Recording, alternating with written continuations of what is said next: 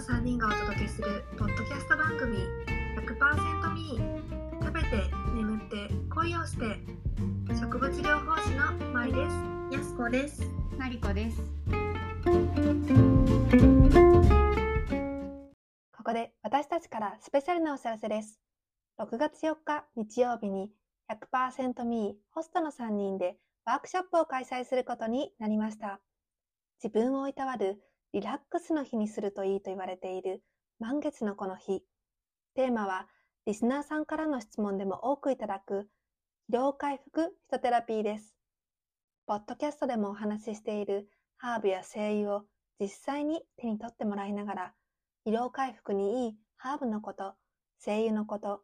ワークショップの後すぐ取り入れることができるように、ハーブティーの入れ方などもレクチャーをさせていただきます。また、レクチャーの後は、疲労回復オイルを参加者の方ご自身で一緒に作っていきます。オイルは3つから選ぶことができます。1つ目は、むくみケアをしたい方のむくみ用オイル。2つ目は、肩こりや腰痛をケアしたい方の肩こり腰痛用のオイル。3つ目は精神的疲労ケアにぴったりなリラックスオイルです。ワークショップに来ていただいてから香りを実際に嗅ぎながら選んでいただけます。使用する精油はフランスでは医療の現場で使われているブランドのもの。もちろん妊娠中産前産後のママさんでも使っていただけるように精油は内容を調整できますので、心配なさらずご参加いただけたらと思っています。お時間は6月の4日午後の2時から3時半頃で、料金は5000円です。参加者の方には、疲労回復のハーブや精油のオリジナルガイド、参加者の方ご自身が作った疲労回復オイルたっぷり 30ml、疲労回復ハーブのおまけのお土産を持ち帰っていただけます。場所は渋谷駅周辺。詳細は参加希望の DM をくださった方にお伝えさせていただきます。参加方法は3人のインスタグラムの DM から送りやすい人に参加希望の旨メッセージいただけると嬉しいです。リスナーの皆さんと直接お会いできるスペシャルな機会を私たち3人も楽しみにしています。それでは、ポッドキャストの本編をお楽しみください。えー、っと、なんかさ、最初にちょっと雑談していいかな？全然大丈夫 あの、ゲストのまいちゃんの性科学の会が、第4回の配信が終わりましたが、どうでしたか、うん反響たくさんもらいました。今までで一番なんか反響があったうん感触があるかな、ねねえ、そうだよね。そうだねう。ん。すごいもう一気に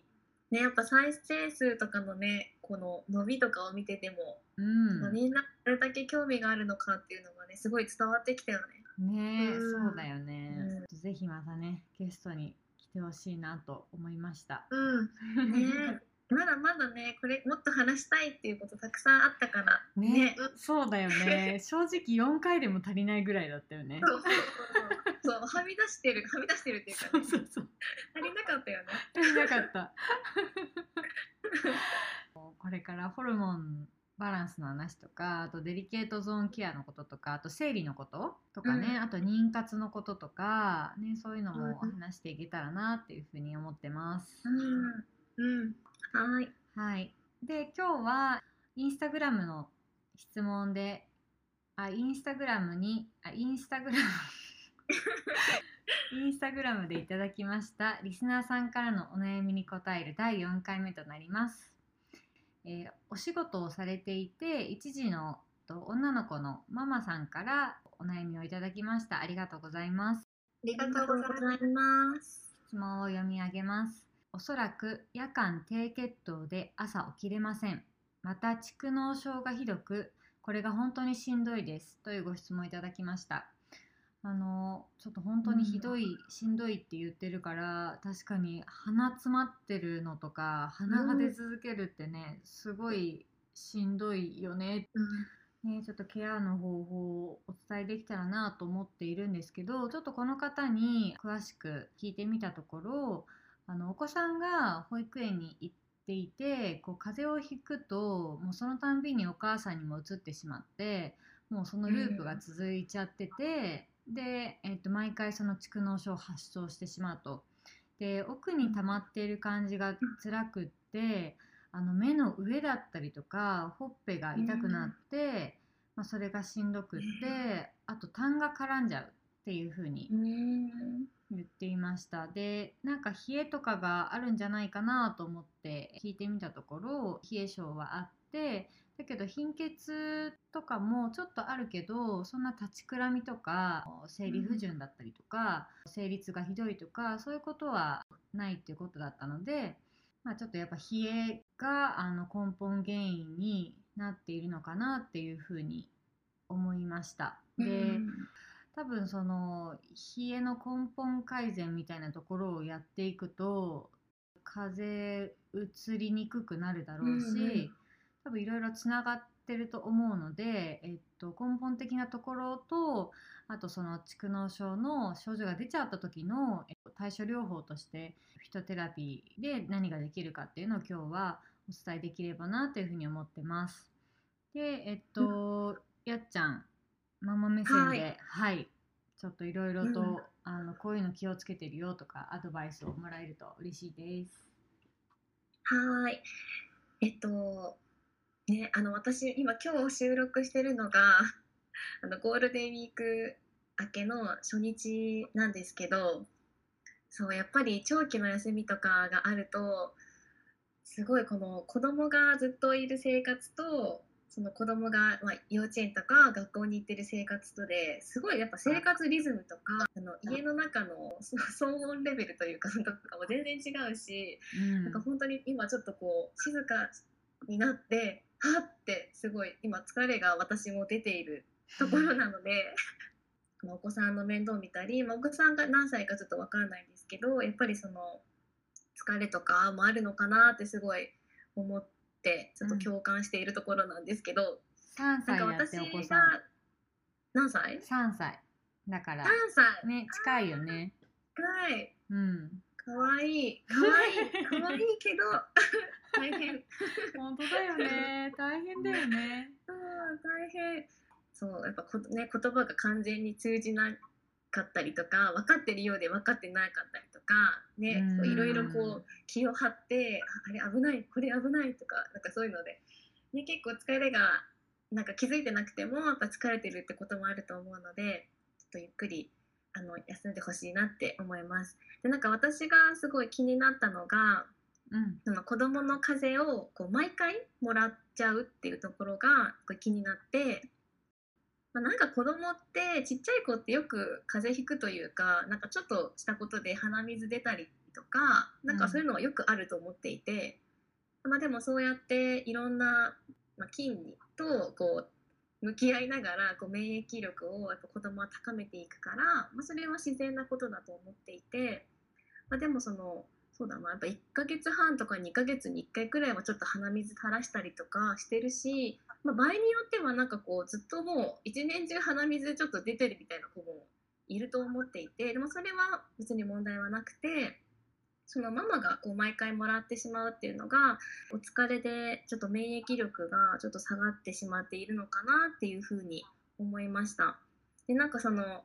なんだろうそのフトテラピーとかの前になんか一つの、まあ、気をつけることとして、あのこ結構大事なのが子どもの食べ残しを食べないことうん。でと思っててででこれがあの私もそうだしあの私の姉とかもそうなんだけどなんかやっぱ子供がこう食べ残してちょっともったいないなと思ってあじゃあじゃあ私が食べてあげようっていうことって結構あると思うんですけどでもその、まあ、子供の体調のタイミングとかもあるとは思うんですけどそのやっぱり食べ残しを食べるとやっぱお母さんがあの風邪をもらう確率ってすごい高くなると言われていて。うんなのでちょっともったいないっていう思いもあるんだけどあの、まあ、自分がその風邪をひかないためにはその食べ残しを食べないっていうのをまずやってみるといいのかなと思います。うんうん。そう。であとは、まあ、免疫力っていうところだとでもちろん睡眠も大切なんだけどあのフィトテラピーのケアとしてまずおすすめするのはやっぱりエキナセアかなと思っていてそうエキナセアはもう多分このポッドキャストでも何回も何回もうん。う んね出てきていると思うんだけどあの免疫不活作用っていうのがあって体の中の白血球を増やしてくれると言われているハーブです。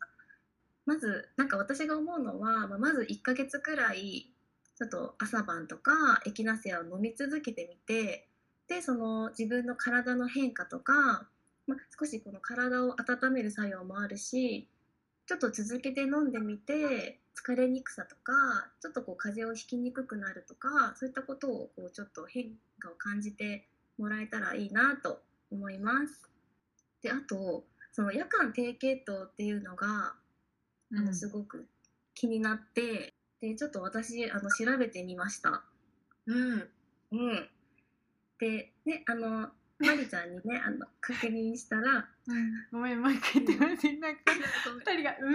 うん」って言ってすごい可愛いなと思って笑っちゃった。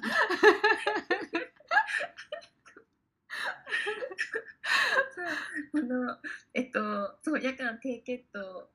について調べて、うんなんかその糖尿病とかではないけど夜間低血糖があるっていうことだったので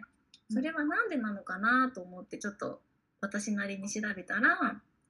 その夜間低血糖っていうのはその血糖値の数値がその常に問題があるとかではなくてその急激に血糖値が変動することによるすることが問題うん。になっていてその夜例えば糖質の多い食事をして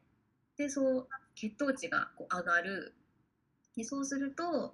血糖値を下げなきゃって言ってそのインスリンっていうホルモンがうん。こういっぱい分泌されてしまう。でそうすると寝ている間にこうインスリンによって血糖値がぐっと下がるとあ今体が低血糖になっているっていうことに思ってその血糖値を今度は上げようっていうのでアドレナリンとかコルチゾールっていうホルモンが一斉にたくさん出てしまうんだって。うんうんでそうなると、ね、アドレナリンって、ね、あの興奮してる時のやっぱイメージある通り、やっぱ交感神経がその興奮していってしまうから、ね。本来寝ている時はやっぱ副交感神経の方が優位でリラックスしている状態が理想なのででそのアドレナリンとかコルチゾールが出て興奮しているとその寝汗をかいたりとか悪夢を見たりとかあとはこう歯ぎしりとか結局その睡眠の質がすごく下がってしまうんだって。うんそうだからさっきあの寝ても疲れが取れませんっていうようなことがあったと思うんだけど朝起きれないんだよね。取れないし、うんそうやっぱそうなると必然的に免疫力も下がってしまってまた寝れないっていうその負のやっぱサイクルになってしまうのかなってうん。調べていて思いました。なんかさ私さ、まああの会社辞めてからはあのほぼないけど、夜さあの飲み会とかあったうん、行ってた時とかさ寝る時間が遅ければ遅いほどやっぱ疲れてるから、ぐっすり眠れるってさ昔思ってたんだけど、うんうん。最近さ逆だってことに気づいて、うん。今さね。ほぼ夜出歩いてないからあの、うん夜早く寝ることが基本になってるからその差がようやく分かったんだけど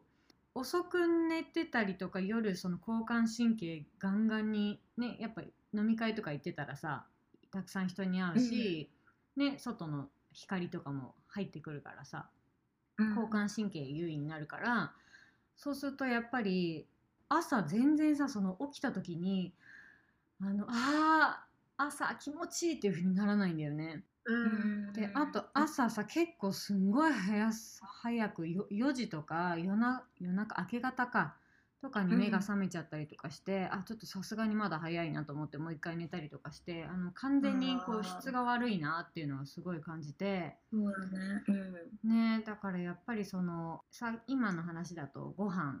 を夜ご飯だね。ねうん夜遅くちょっと食べたりとか、寝る3時間前には終えるのがいいっていうよね血糖値のあれだとね。そうだね。うんそこなんだろうね。その夜の遅い時間にご飯食べる場合に、その食事の内容がちょっとうん。糖質が多いと、その夜間の低血糖とかにやっぱなりやすいうん。みたいで、糖質血糖値のフィトテラピーというとあのマルベリーだよね。そうそうだね。桑の葉。うん。で、まあ、ちょっとなんか思ったのはそのマルベリーを、まあ、そうマルベリーにはあの DNJ といううん。ね。うんデオキシノジリマイシンっていう成分が入っていてでそれがその血糖値が急激に上がるのを防いでくれるものなんだけど、まあ、これをあの夜夜ご飯の前とかうん。食前にちょっと飲んでもらうとか、まあ、1ヶ月くらい続けてやってみてもいいかなというふうに私は思った。エキナセアとブレンドしてもいいしでね私がこの前母にプレゼントしたのが、うん。あの桑の葉の青汁、う桑の葉青汁っていうのがあってそうであの顆粒っていうかさ粉だからうん。すごい手軽でちょっと忙しい時でも、こうささささっとあの水に溶かして飲めるんだけど、ね、夜ご飯の前とかそんな余裕ないっていう時はもうそういうあの手軽なもの使って、うんあの桑の葉を取るっていうのもすごくおすすめかなと思います。いいねそれ。うん前私糖質っていうとあのお米のことを思い浮かべてしまう時もあったんだけどお米とかはね何て言うんだろうなそんなに血糖値があんって上がるものではないしあのちゃんと食べてもらって大丈夫だと思うので例えば夜にスイーツとかねもし食べてる場合はうん。なんかそういうのをやあのやめてみるところから始めるのもすごいいいのかなって思いました。うん。うん。うん。あと私は夜はあの通常運転だと17時とかに終えるんだけど、3時間とか4時間とかもう寝る前はもう体を寝るモードにあのさせるために、あの食べ過ぎないもちろんね飲み会があったり夜外で食べる時とかはあのもちろん全然食べていいと思うんだけどなんか日常的にはそういう風にちょっと早めに食べ終える、でし大人はもう少量でいいんじゃないかなっていう風に思います。うんうん。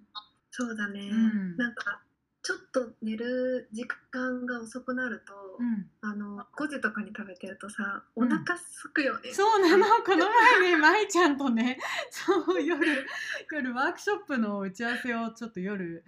ねしてたら2人で「ねえお腹空いたね」って言って。朝寝てる時間。そうそう寝るちょっとね寝る前ぐらいの時間だったよね。そう私たちもう完全に朝方人間だからもう夜ちょっともう思考停止しちゃってもうねあもうちょっと明日明日朝やろうって言ってね ちょっと早々に切り上げちゃったんだけど。うん。ねなんかだから、ね。早く食べると本当に体も寝るモードにちゃんとなってくれるというか、そうだね。消化にねやっぱ食べたら使うからエネルギーが、うんあの消化がい一生懸命動いてるとあの体もまだ起きてるモードになっちゃうからね全部ちゃんと休ませてあげて、寝るときはっていうのが結構大事な気がします。そうだね。なんかさ、うんでもお腹がさ鳴るのってすごい体にいいっていうよね。ああそうだよね。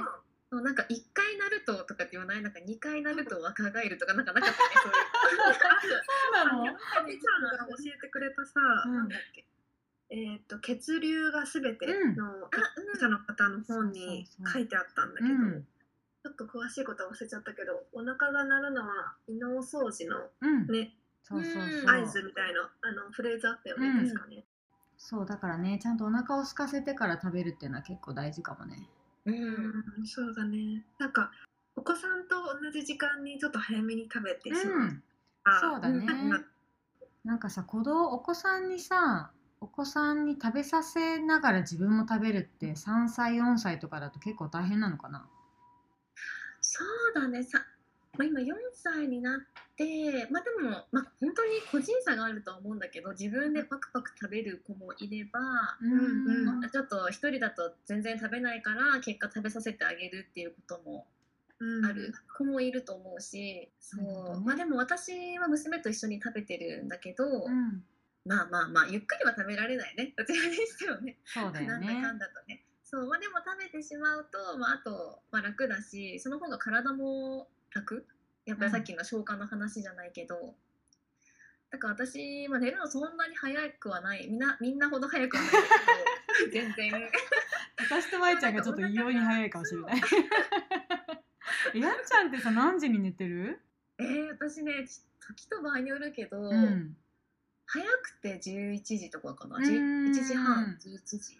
12時前には寝るっていう感じにしてて、でも理想はもっと早く寝たいんだけど、やっぱりねその娘が寝てからが私の時間だから。そうそうだよね。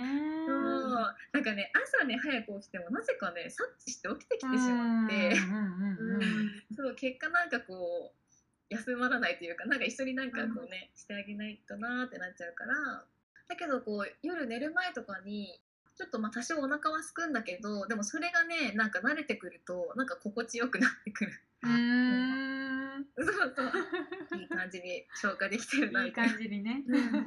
そうそうそう。若返ってるなって思いながらね。そう。でなんかね多分旦那さんが帰ってくるのが遅くってとかで合わせてなんかちょっと一緒に、まあ、お酒飲む方だったらちょっと晩酌したりとかさでなんかそういうねこともあるのかなと。私もお酒飲まないからなんだけどきっとそういう人もいるんじゃないかなと思っていて。なるほどね。でもね楽しい時間だよねきっとねそれは。うーん。そう。だからちょっと頻度を考えるとかまあね。そう、まあ、そういうね晩酌とかしない日はもう徹底的にこう自分の体をいたわるようにするとか、まあ、そういうバランスをこう取ってやっていくのが、まあ、こう続けやすいかなと思うかな。あとはその、うんうん。晩酌する前にちょっとマルベリーをそうだね。取ってあげる。うんうんうん。少しでもね。うん。うん。そう。なんか冷え性のもう多分改善していくと全体的に体良くなるかなって思うんだけど、まいちゃん、どんな冷え対策してますか？私の場合冷えは本当人生の課題みたいにつきまとっていて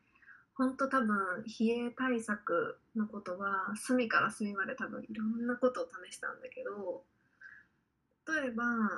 白湯を飲むとか、うん。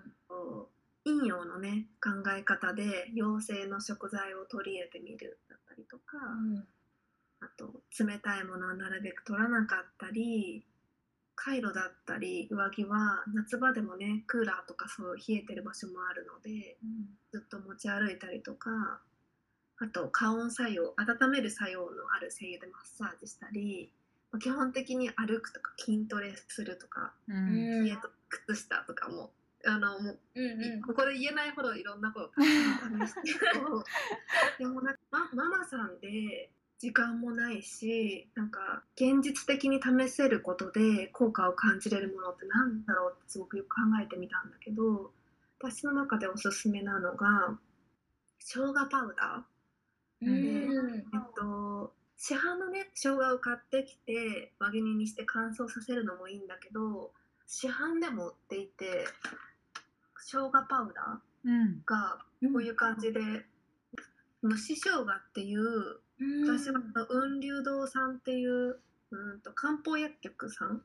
うんの生姜を買ってるんだけどでもどこでもそのなんて言うんだろうな多分スーパーとかでも売っていてしかも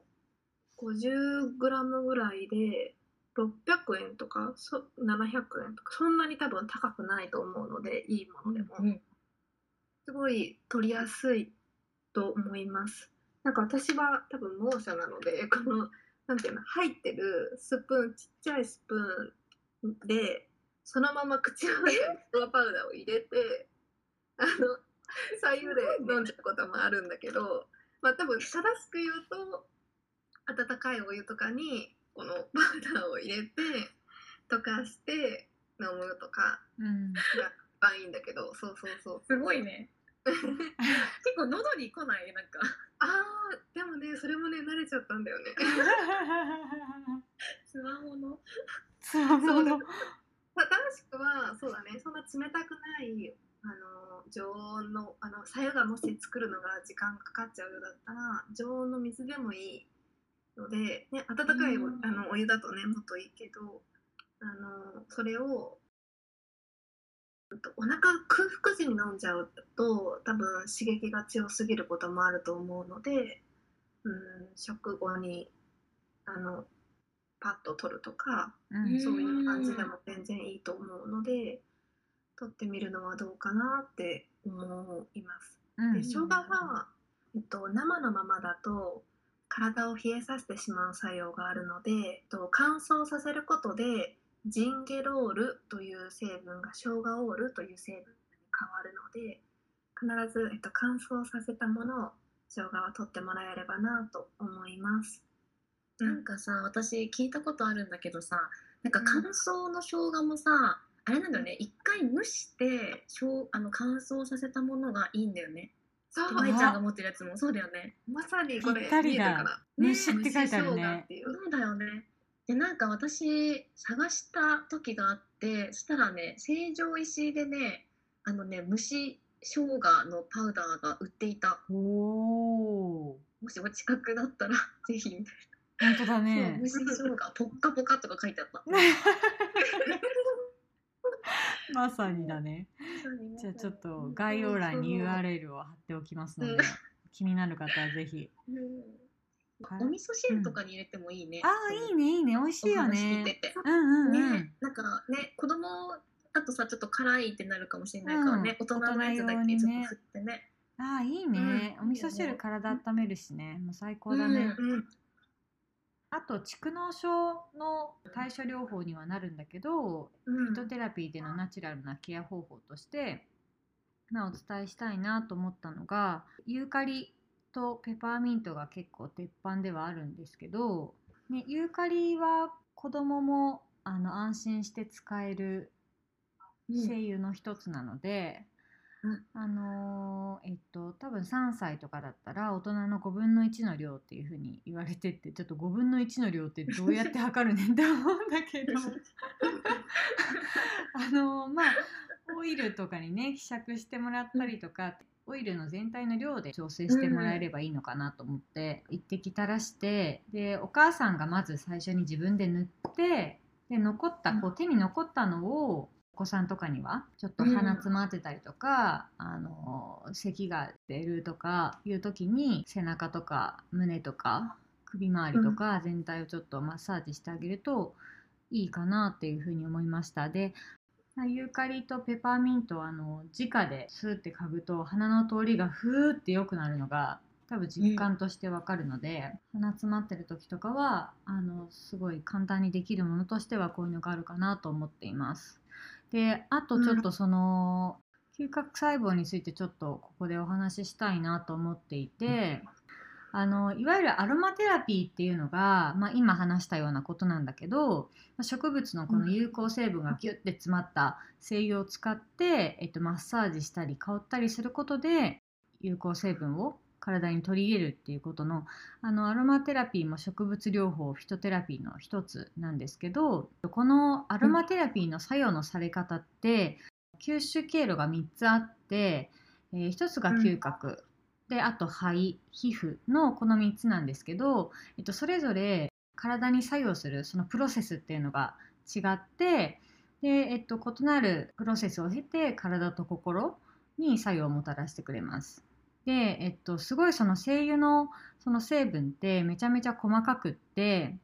うんで鼻の嗅毛細胞っていうところでキャッチされてでそれが電気信号となって大脳変形に行って視床下部に行ってで自律神経を整えてくれたりとかあとホルモンバランスだったりとか免疫系に作用したりしています。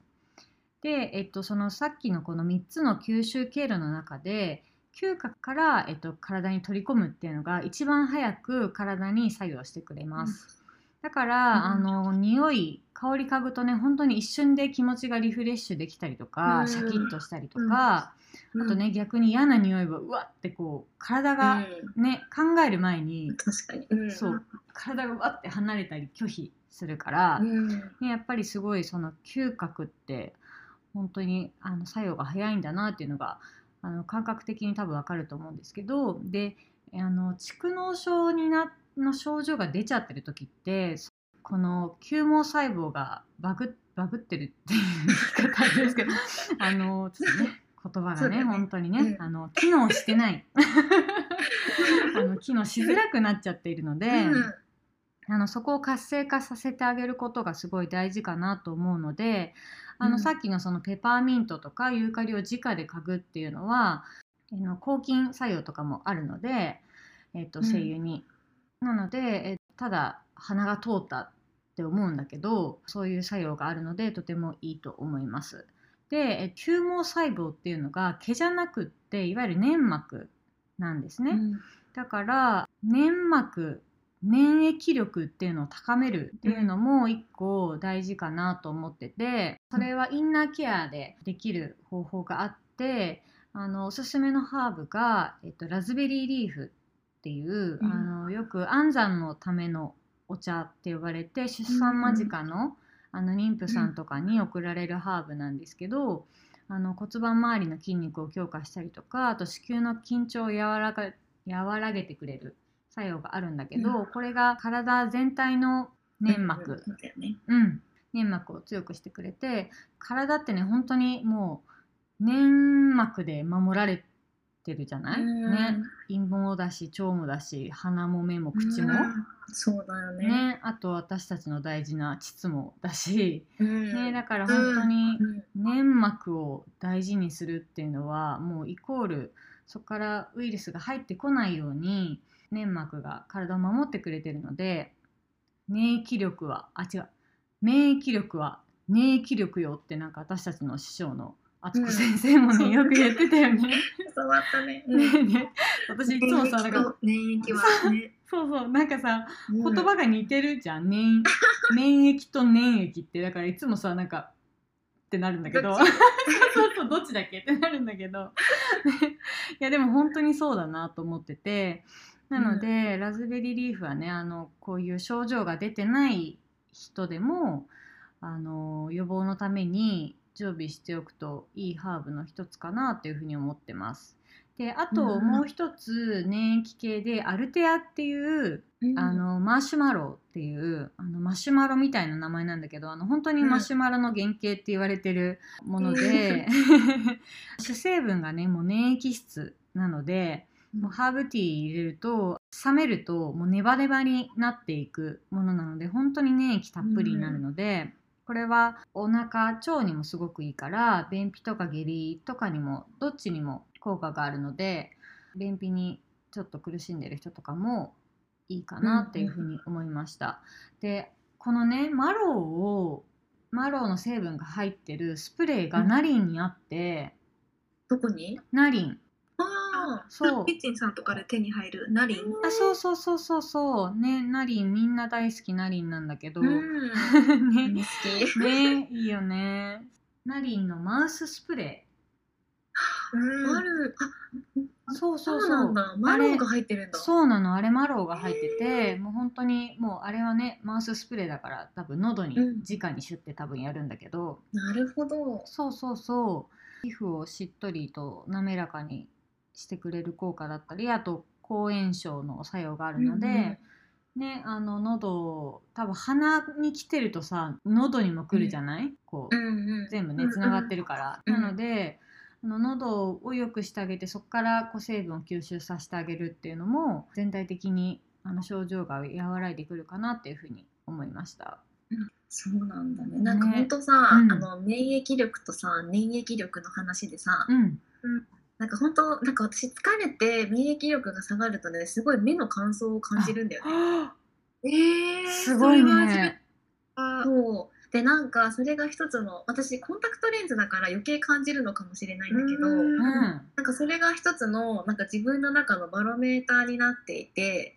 すごいそうでなんかねそうはい目目が粘膜がちょっと乾燥してきたなっていう時はラズベリーリーフをねやっぱ飲むようにしてる。おお、うん、そうなんだそうするね。と、うん、続けて飲むといい感じというか、うんうんうんうん乾。燥はこう和らいでいく感じがあるから、そうだよすごくね。うん、おすすめしたいなと思った。うん。私からもあのなんか痰が絡むっていうお話があったと思うんですが多分都会だとねあの育てるのとか難しいかもしれないけど田舎とかだともしかしたらあの畑が身近にあったりとか何か植物が植えれるスペースがあったりっていう方もいらっしゃると思うので私もあの実家でタイムだったりオ,、ね、オレガノとかセージのハーブを植えていてなんかメインで使うのはお料理で使うことを目的にあの植えているんだけど、いざとなった時に例えばちょっと痰があの喉がおかしいなだったり痰絡むなっていう時にわざわざハーブを買いに行かなくても収穫したものを乾燥してさえすれば、うん、と乾燥したものを、えっと、沸騰したお湯に入れて煮出してそれをちょっと濃いめに出してうがいをしてみたりとかあとはハーブティーとして飲んだりもできるのでなんかそういうねあのハーブが身近に植えれるよっていう方はあのそういった形でケアしてみるのもねいいかなと思いました。なんかタイムとかオレガノの精油もあってそれをね喉に直接つけるっていう方法もあるんだけど、うん、なかなかあの植物療法士の私でも登場回数がね少ない精油なので、うん、こうやってお料理ってね あのハーブで使いつつあのうがいとかねハーブティーで取れるのが気軽かなっていうふうに思って、うん、うん、うんうん。あとティートリーティートリーラバーな私たち。本当にラバーで。もうちょっと人混みのところに出かけたなとか疲れたなとか、うんうん、旅行でももう絶対忘れないし、舞ちゃんさあの12月のさ富士山研修行った時さティートリーでめっちゃさうがいしてたよね。一日に 何回うがいしたんだろうね。そうなんかさちょっと同室の部屋だったんだよね。そう部屋戻ってきたらなんか舞ちゃんずっとうがいしてるみたいな あまたティートリー入れてるわみたいな感じだったよね。コップにちょっと少なめにお水を入れて、うんと一滴ティーツリーを垂らして、うんとそれでうがいをするんだけど夫にも出張の時に必ずティーツリーを持たせててこれ見えるかな、えー、ティーツリーアフターワークって書いてあるんだけど、うん、アフターワークもう絶対これあのしてねってちょっと分かるように書いてあるんだけど、持たせてたりとか。いやいいよね、でもティートリーはね。ちょっとね手放せないかな。いやでもね分かる。うちもティートリーの消費量が半端ない。そう。だからそう私とその夫と両方使うから、うん、なんかね10ミリを毎回買うんだけど結構あっという間になくなっちゃって、ないみたいな。早く買わなきゃみたいなよくなっている本当にねあのえなんか多分すごくそれであの感染症対策の面ですごい助けられてきたんだろうなって思ってる。うん。本当になんか、うん、市販のうがい薬を使う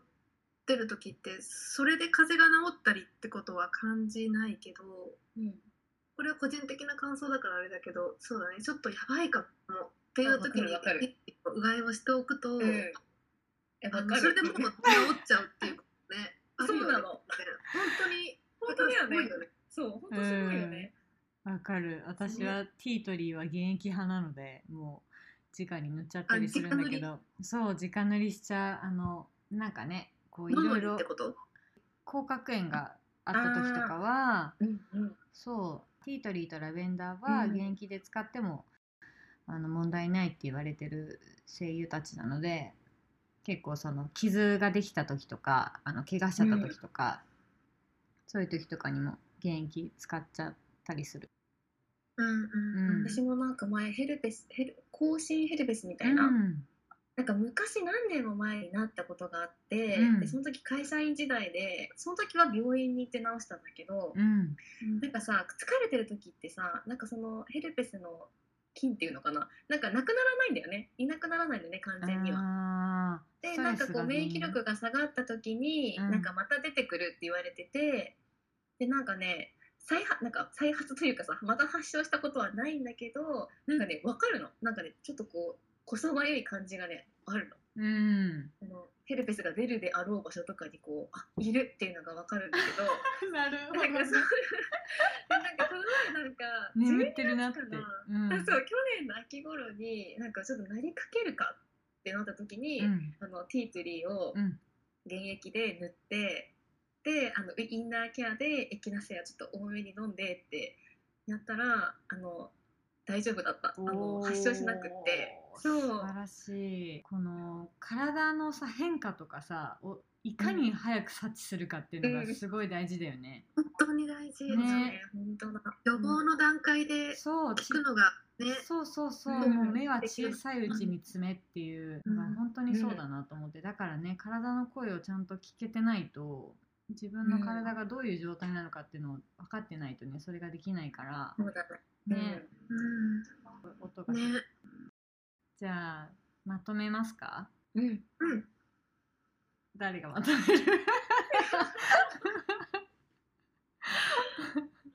求める結構今日内容いっぱいだと思う。いや今日すごいよ。有料級だと思うこれは。ねすごい。でもトータルサポートだったね。いやほんとほんとほんと。かなり情報量多いよね。これは公開カウンセリング。いやほんとそうだね。うん。ねまとめられないねこれ。まとめ難しいよね。いろんなねいろんなトピックに言ってるそうなんだよね。まあでも休むことかな。大事なのは。なんかね、そうだね、ちゃんと睡眠の質かな。ったのもできるこれならできるってことをうん。そうだね。そうだね。そうしようそうしてよう。うん。そうだね。うん。うん確かにね全部一気にやろうと思ったらねう、うんんできないやってなっちゃうよねそうだよね、なんかこれ気になるなっていうのからやってもらえたらいいね。うんそうだね。うん、じゃあぜひ。そうだね、うん。まずそうだ。な、取り入れやすそうなやってみたいってなんかピンときたものからうん。ぜひしていただいて、あの試してみた感想を感想とかねこんな変化があったよとか、これは全然聞かなかったなのかいろいろちょっと教えてもらえると嬉しいです、体を一番に。辛いよねねえ本当に。ね。あのうん辛いと思う。だってちょっと鼻つばって長引くのさすごい辛いもん、うん。もうなんかねもう鼻取りたいって思う そう。わかる？わかるよね。わかるよね。自分に息できる時のありがたさがどれだけね。そうだよね。ね本当そうだよね、うん。なんか匂いを感じてね本当。ご飯を美味しく食べれてさね、うん。鼻呼吸できるってこんなに幸せなんだって思うよね。うん。いや本当にだよね。ね。本当にうん。本当に。ね。なんかさもうハーブとか入れに行ってあげたくなっちゃうよねえれれれねなっちゃうね。ねなんかねこれをこうしてみたそいうなそうそうそう。はいこれつけてみたいなね。こわかるわかる。本当にあのどうか良くなりますように。ねはい。なりますように、ご質問くださってありがとうございました。ありがとうございました本日の配信はいかがでしたでしょうか？